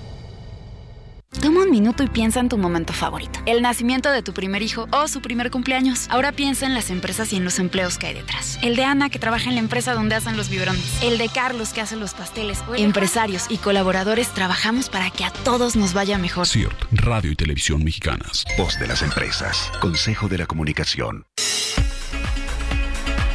Pues 8 de agosto, Día Internacional del Orgasmo Femenino. Y es interesante porque los orgasmos activan la memoria, disminuyen el dolor umbral y favorece el sueño, entre otras bondades. Por lo pronto, cuando son las 12 del día con 30 minutos tiempo del centro de México, ¿le parece si vamos juntos a un recorrido informativo por el país? Casi 2.000 viviendas resultaron afectadas en la Sierra de Songolica, en la zona central montañosa del estado de Veracruz, por las lluvias de las ondas tropicales 18 y 19. Hasta el momento, las autoridades reportan saldo blanco. La coordinación de los tres órdenes de gobierno ha permitido la atención directa a más de mil familias afectadas. La asistencia alimentaria rebasa los 950 paquetes y también fueron distribuidos 1.200 más durante el lunes, principalmente en 34 localidades de Songolica y 3 de Naranjal, municipios declarados en emergencia por la Coordinación Nacional de Protección Civil, donde la Secretaría de la Defensa Nacional activó desde el pasado viernes el plan DN3. El gobernador de Veracruz, Cuitlavo García Jiménez, agradeció el respaldo del Ejército y la Guardia Nacional ante una lluvia que no ocurría a esta magnitud en dos décadas. Por su parte, la secretaria de Protección Civil en Veracruz, Guadalupe Osorno Maldonado, mencionó que las primeras acciones consistieron en el rescate de la población a través de lanchas y la entrega de alimentos calientes, procediendo a la activación de refugios temporales en Zongolica, donde fueron atendidos dos recién nacidos. La Secretaría de Educación instaló centros de acopio en el Parque Juárez de la ciudad de Jalapa, así como en sus 12 delegaciones y parques de los municipios sede, que son Guayacucotla, Tantoyuca, Tuxpan, Poza Rica, Martínez de la Torre, Coatepec, Zongolica, Orizaba, Córdoba, Veracruz, Cosamaloapan y Coatzacoalcos. Informó desde Veracruz Juan David Castilla. El fiscal general de Quintana Roo, Raciel López Salazar, dio a conocer que a los dos taxistas que agredieron una camioneta turística en Cancún se les busca imponer penas de hasta 18 años de cárcel. En la conferencia de prensa del Gabinete de Seguridad, en la que estuvo acompañado de la secretaria de Gobierno, el coordinador del Gabinete de Seguridad del Estado y del secretario de Seguridad Ciudadana, el fiscal señaló que los choferes fueron vinculados a proceso este fin de semana por los delitos de robo calificado, lesiones y daños y se les dictó la medida cautelar de prisión preventiva oficiosa. Además del proceso penal, la Fiscalía está solicitando al Instituto de Movilidad de Quintana Roo la revocación de las concesiones de los taxis que conducían los choferes y la cancelación definitiva de sus licencias de conducir, tanto en el Estado como a nivel nacional. El fiscal reiteró que no se tolerarán ni se permitirán las agresiones a conductores de la plataforma digital ni a pasajeros o a turistas que llegan a Quintana Roo, informó Ángel Villegas.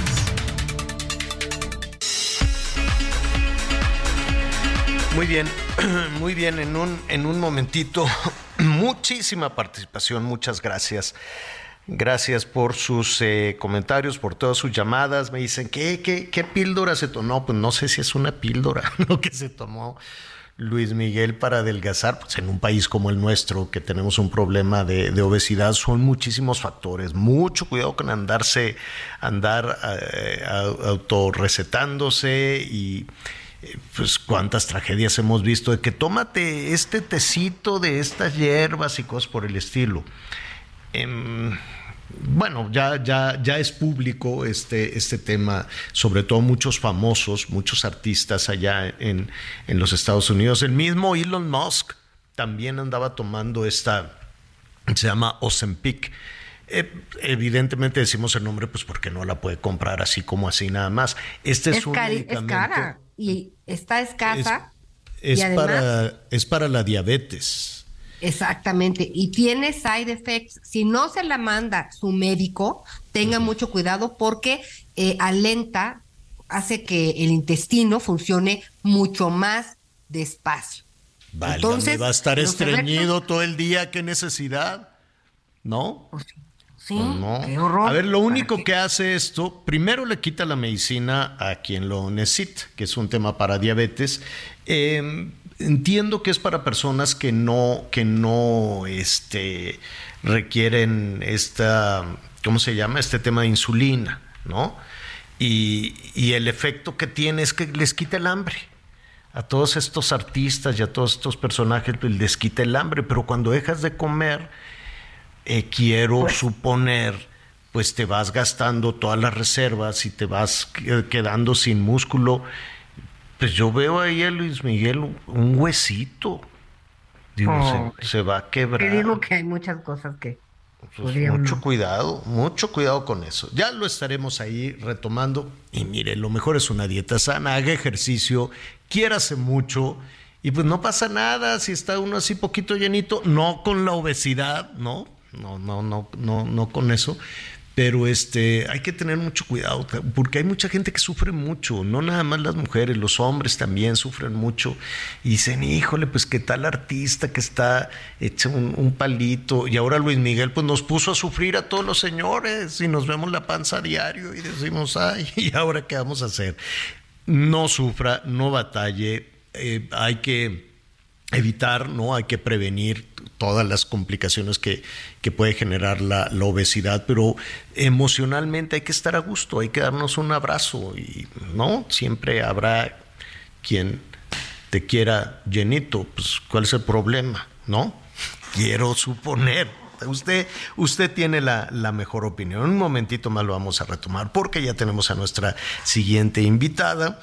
Y mire, ya andaban Anita y Miguel agarrados del chongo, se estaban peleando por el libro de los textos, del, del libro de texto.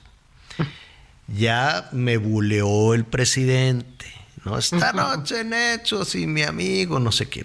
Y luego me echaron a andar a todas las granjas, a todos los bots durísimo, pero como la verdad es que yo, yo, yo no, no, no gasten, oiga, quien esté gastando en los bots, no gasten en eso, porque pues yo no, no, no soy muy, muy, este, ¿cómo le diré? No caigo mucho en este tema de, de andar revisando, me quiere, me dijo, no me quiere. Cada quien su chamba, sus momentos, sus cosas.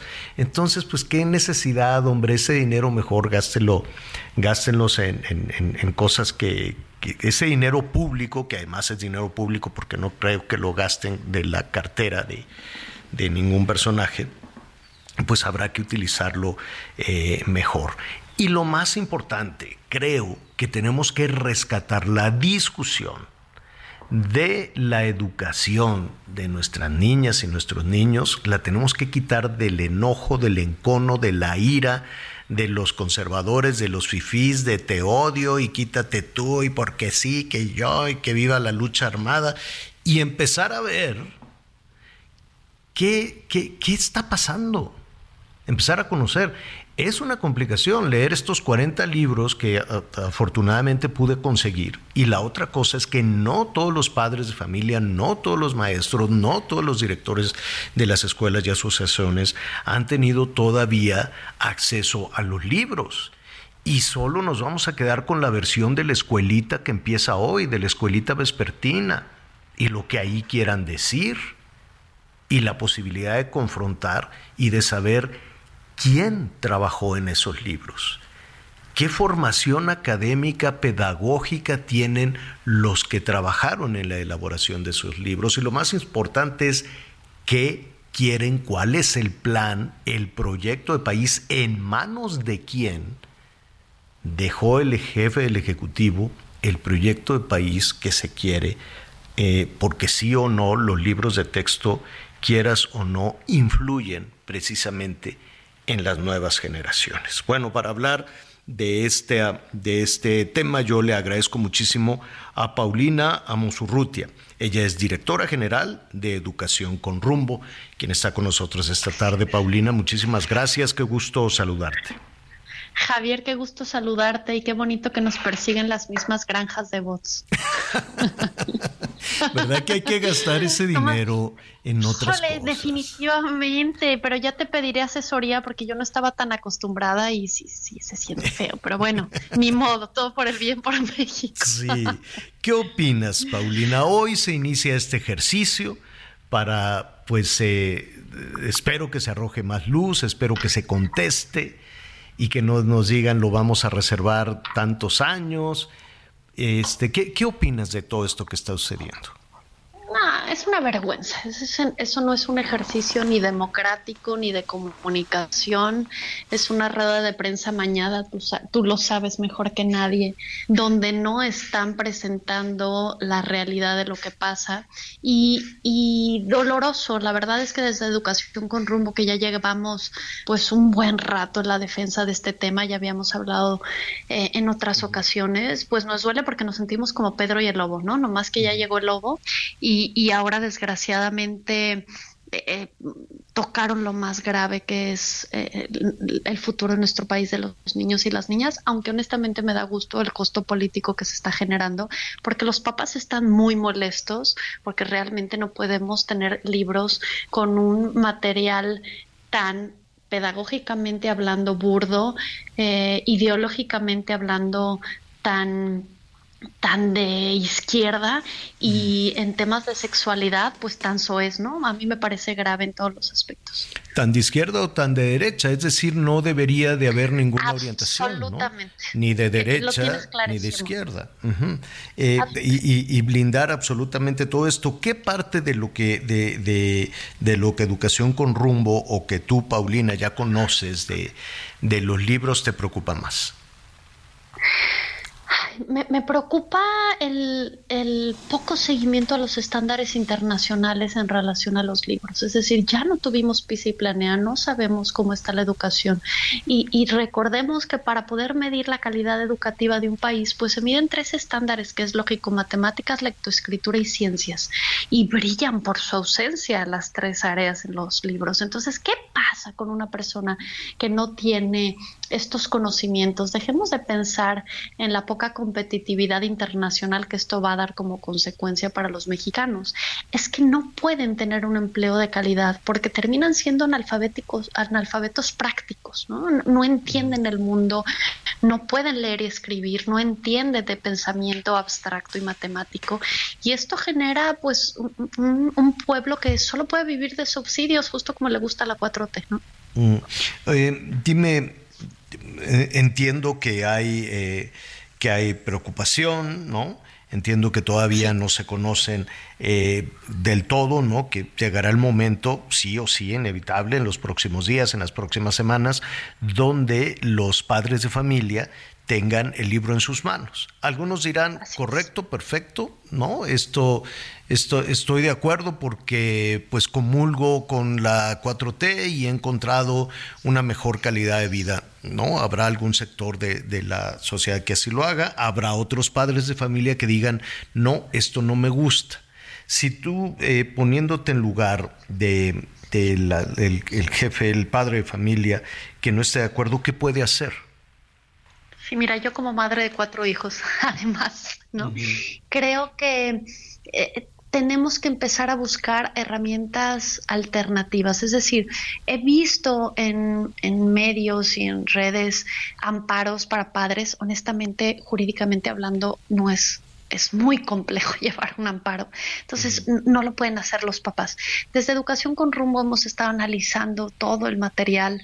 Estaremos sacando eh, materiales eh, paralelos para que los padres puedan asesorarse, porque desgraciadamente, y, lo decías muy bien Javier, el tema no es de izquierda y de derecha, y más allá de que te sientas cómodo con la 4T o no, un libro tan ideologizado, no es correcto. Ningún sistema educativo eh, puede manejarse cuando hay más política que ciencia en un libro de texto de primaria. Entonces, ¿qué podrían hacer los padres? Pues mira, yo no estoy de acuerdo con esto que dicen que los quemen, digo, no somos Alemania en tiempos nazis a mí eh, personalmente y como asociación reprobamos el hecho, pero sí creemos que hay que devolverlos a la Secretaría de Educación Pública, a las escuelas y buscar eh, eh, maneras paralelas que los profesores puedan entender los aprendizajes mínimos esperados, por lo menos en matemáticas y español, que creo que es lo que salva un ciclo escolar. Y lo digo no de dientes para afuera, desde Educación con Rumbo estamos trabajando en marchas forzadas para poder generar estos contenidos para maestros, padres de familia. Pero honestamente, Javier, esto va a ser una crisis en donde el ciclo escolar va a ser caótico y los más afectados, claro, son los alumnos, pero también los maestros, porque ya llevaban una crisis post pandemia que ahora se agrava muchísimo más con situación. Sí, tienes toda la razón. Hay que recordar que hay un bache de dos años, ¿eh? de dos años perdidos en la, en la educación cuando se viene todo este eh, tsunami, tsunami. Finalmente, em, ¿tendrán ustedes la oportunidad, Paulina, de, participar en la vespertina, en esta, en esta conferencia que a partir de hoy va a, pues, va a encabezar la secretaria de Educación? No, por supuesto, por supuesto que no. Pero lo han, lo han solicitado, han levantado la mano a decir, oye, pues nosotros, ¿no? Nos, como asociación, como grupo de educación con rumbo, queremos participar. Mira, te voy a ser honestamente, eh, brutalmente honesta. Llevamos dos años tratando de trabajar con la Secretaría de Educación Pública. Antes de, de la Secretaría Delfina, de la Secretaría Leti, teníamos un diálogo con la Secretaría y ahora no nos han permitido trabajar en lo absoluto. Teníamos programas compartidos, los sacaron a la calle y, y aunque hemos hecho una defensa jurídica que nos ha permitido pues llevar la mayoría de los amparos que han terminado deteniendo un poco el programa, nuestras fuerzas hoy están en generar materiales pedagógicos para ayudar a los profesores, porque si detenemos a los profesores y los mantenemos de pie, no va a haber niños de rodillas. Así que, te soy franca, no vamos a perder el tiempo en, en un teatro en donde pues claramente ellos tienen el referee, la pelota y no nos van a dejar meter un gol. Preferimos hoy entrar al área pedagógica donde podemos apoyar a los maestros y donde vamos a estar para ellos, porque ahí es donde va a estar el ojo del huracán. Estaremos atentos a lo que suceda hoy, a lo que suceda en los próximos días. Muchísimas gracias y eh, eh, seguiremos también. ¿Nos puedes dar tus redes sociales, Paulina, o las de eh, la asociación? Educación con Rumbo, así es, en Educación con Rumbo estaremos subiendo materiales, también las mías, Paulina Mosurruti, en los diferentes eh, redes sociales. Y, solo cerrar, Javier, eh, agradeciéndote también la valentía de, hablar sin tapujos del tema, porque a veces desde sociedad civil organizada nos sentimos solos en este tsunami, así que te felicito, te agradezco y honro tu labor. Gracias, gracias Paulina, para eso estamos. Paulina Amosurrutia, muchísimas gracias. Gracias a ti y saludos a todos los que están en el estudio y a los que nos escuchan. Gracias. Bueno, pues ahí está el tema y como siempre, pues este, tendrá usted la mejor decisión y la mejor opinión. Estaremos atentos a lo que suceda también esta tarde. ¿Cómo vamos con los comentarios, Anita Miguel? Bueno, pues dice, buenos días Anita Javier Miguelón, los escucho desde Zapopan, Jalisco. Mi noticiero favorito del día es la señora Luisa Gómez. Gracias, Luisa. pero yo creo que es Luisa Gómez. Y mi nombre es Marta Valencia, alcaldía Milpalta. En el Hospital Nuevo del Iste de Tláhuac, en la especialidad de neurología, pues en este momento no hay. Los doctores neurólogos llegan y se van porque no respetan su contrato de trabajo. Ha, ha, existido un desfiladero de neurólogos y son necesarios, nos dice la señora Marta Valencia de Milpalta. Excelente día y bendiciones. Gracias. Buenas tardes por su gran programa de todos los días. Soy Ernesto Covarrubias, a la torre. Saludos, Ernesto. Gracias, Ernesto. Miguelón. Ok, buen día. Saludos desde Guaymas, Sonora, cerca de tu tierra, Javier. Soy Mónico Ochoa. No es solo la educación y la inseguridad que anda mal. El sector salud también está terrible. Faltan medicamentos, faltan médicos especialistas y mantenimiento en los hospitales, nos dicen también. Buenos días, no hay más. El señor presidente se le adelantó el reloj, aceleró el paso, tal vez porque relativamente ya le falta foco para dejar la presidencia y metió este asunto del nuevo plan de estudios y sus pésimos libros de texto para arribar a su gran meta, República Bolivariana. Y bueno, ahí parte más del mensaje. Mi nombre es Héctor Becerra. Muchas gracias. Saludos desde San Francisco, California, Eleazar Ramos. Opino que a la par de la conferencia de la tarde para la revisión de los libros, allá otra con verdaderos expertos, maestros y compadres de familia. Ya ven cómo no soy el único que piensa que no va a servir de nada. De lo contrario, no solo nos darán, solo nos darán a tole con el dedo. Eleazar Ramos, colega de San Francisco en California. Hola, sean un poco más objetivos con las cosas positivas que ha hecho el gobierno. Los libros siempre han tenido errores y nunca hablaban de ellos. El señor Alberto Constantino de Tuxtla Gutiérrez. Muchas gracias, don Alberto de los robos. Sí, y de que hay cosas buenas, hay, hay cosas muy buenas. Hubo una reducción también de la pobreza, hay que ver. Y ese es un aplauso, ¿no? Es un aplauso en un país que ha estado tan agobiado por la pobreza. Hay que ver los factores para que suceda, entre las remesas, las ayudas, ¿no? Yo no sé si el subsidio a la pobreza vía las ayudas y vía la remesa urgente, necesario, sí, muy bien pero el ideal sería que llegara un momento en que no se necesitara, eh, que no tener que estar repartiendo precisamente el dinero y que la pobreza se fuera acabando por la propia dinámica de la economía y de las eh, decisiones que pueda tomar eh, cada persona en lo individual. Pero bueno, es otro tema que estaremos tratando esta semana, pero tiene usted toda la razón. ¿Qué más, Miguelón? Así es. Bueno, también aquí nos dice, buenos días Javier, Anita, Miguel. Pienso que nuestro presidente está metido en cuestiones que pasan fuera de nuestro país, que lo que sucede en su propio gobierno debería darle prioridad a lo que urge en casa, nos dice nuestro amigo Jesús Frías. Gusto saludarlo. Saluden a mi hermana que va llegando de Hermosillo a pasar unas nos trajo coyotas. Hola, hola. Ojalá haya traído coyotas, ¿verdad? Felices Mónica Limón de Coquitlán Izcalli. No me lo vas a creer, pero acá en Cancún encontré un restaurante sonorense. ¿Ah, Qué buenas coyotas, señor. ¿eh? Ah, para que veas. Sí, sí, sí. Como, nunca, como siempre me las prometiste y nunca me trajiste nada. Te quedaron aquí, Miguel, tú que nada más... Decía postre coyotas y le digo a mi esposa, ¿sabes qué? Déjame probarlas porque me han contado tanto de las coyotas. Qué, qué cosa tan extraordinaria. Hola a todos, excelente día. Eh, saludos al señor Javier y equipo. Gracias, don Antonio. Aquí también mi solidaridad contigo, Javier, y con todos los comunicadores serios del país. La doctrina comunista no debe llegar a nuestros hijos. Ya lo dijo Ricardo Salinas en su fiesta de cumpleaños. Todos somos comunistas a los 15 años, pero esa enfermedad se va quitando con el tiempo. Y es totalmente cierto cuando empezamos a generar, a trabajar, a sumar a la economía. Defendemos el sudor de nuestra frente. frente. Micaela González Maki para los cuates, nos dice aquí. AMLO se particulariza en la política como un mesías atravesando por diferentes pruebas, degradado y consagrado, envuelto en figura, eh, bueno, aquí los calificativos y sus fichas en busca.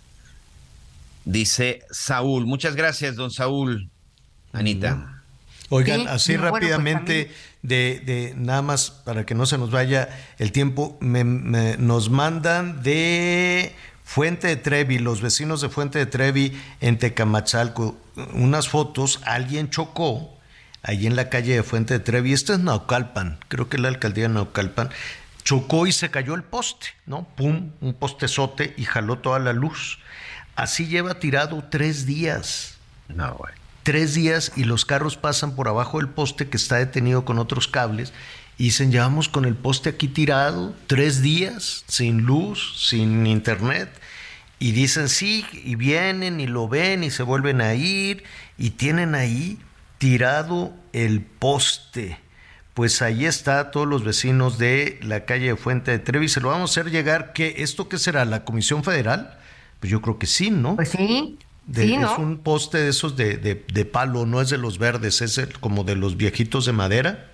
No, pero tiene cables de luz, pues tendrían que estar muy pendientes los de CFE. A alguien se le Pues le vamos a decir allá a nuestros amigos de la Comisión Federal. Oiga, pues ya nos vamos, qué barbaridad. Qué rápido, qué rápido se nos va, qué rápido se nos va el tiempo. Pues oiga, no, no se ande autorrecetando esas cosas. Este. ¿Cuál es? el, el de las medicinas. Ah, oye, aquí te dice un señor, una, una señora. A ver. Hola, equipo maravilloso. Luis Miguel está hermoso y se ve súper bien, pero tú más, Javier Alatorre. Eso, dieta keto, me fue súper bien. No azúcar y bajo en carbohidratos y bueno, nos, nos escribe desde Texas, Familias y Fuentes Valencianos. Saludos. ¿Qué, qué? ¿Que tomemos qué? Nos dice, te interrumpí. La keto, la keto, cero azúcar y baja en, en, carbohidratos. Bajó de la talla 12 a la talla 2. No, hombre, le voy a hablar de picante, mi señora amiga. Bueno, oiga. No, no, no, pero recordar que no todos los medicamentos hacen lo mismo. No, hizo la keto, hizo la Mejor vayan con su nutriólogo, ¿no? Pues Mejor parece a caminar. Pero luego hay unos nutriólogos que así como dejan a toda la gente igual, así toda encorvada, no sé. Hay que, bueno, vamos a retomar el tema mañana. Vamos a buscar una nutrióloga y lo decimos, oiga, yo quiero como Luis Miguel, ¿qué debo de hacer? bueno, Anita Lomelí, gracias. Gracias. Buenas Miguel Aquino, gracias. Gracias. Ya sabe, yo lo espero a las diez y media en Hechos Azteca 1. Siga con nosotros en el Heraldo Radio.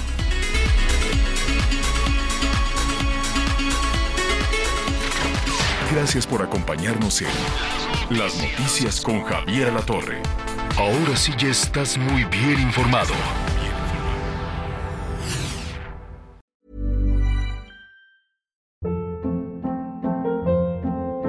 Hold up. What was that? Boring. No flavor. That was as bad as those leftovers you ate all week. Kiki Palmer here, and it's time to say hello to something fresh and guilt-free. Hello Fresh. Jazz up dinner with pecan-crusted chicken or garlic butter shrimp scampi. Now that's music to my mouth. Hello Fresh. Let's get this dinner party started. Discover all the delicious possibilities at hellofresh.com.